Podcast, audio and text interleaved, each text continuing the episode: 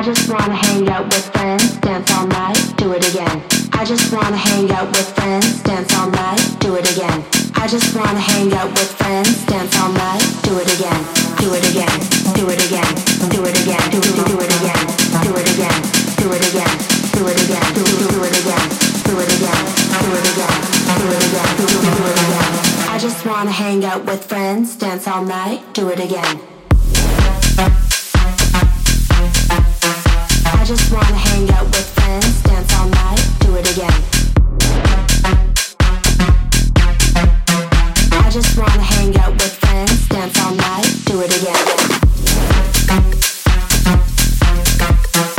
I just wanna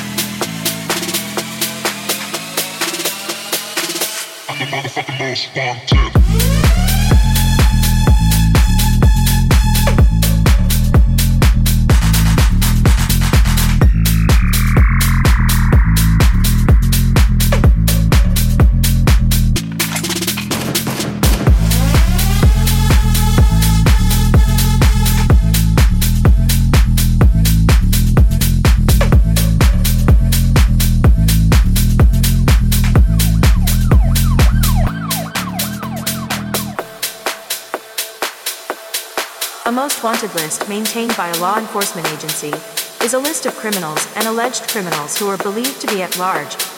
The list can alert the public to be watchful and generates publicity for the agency. The Federal Bureau of Investigation was the first agency to create a most wanted list. The FBI's 10 most wanted fugitives was inaugurated on March 14, 1950, at the direction of FBI Director J. Edgar Hoover.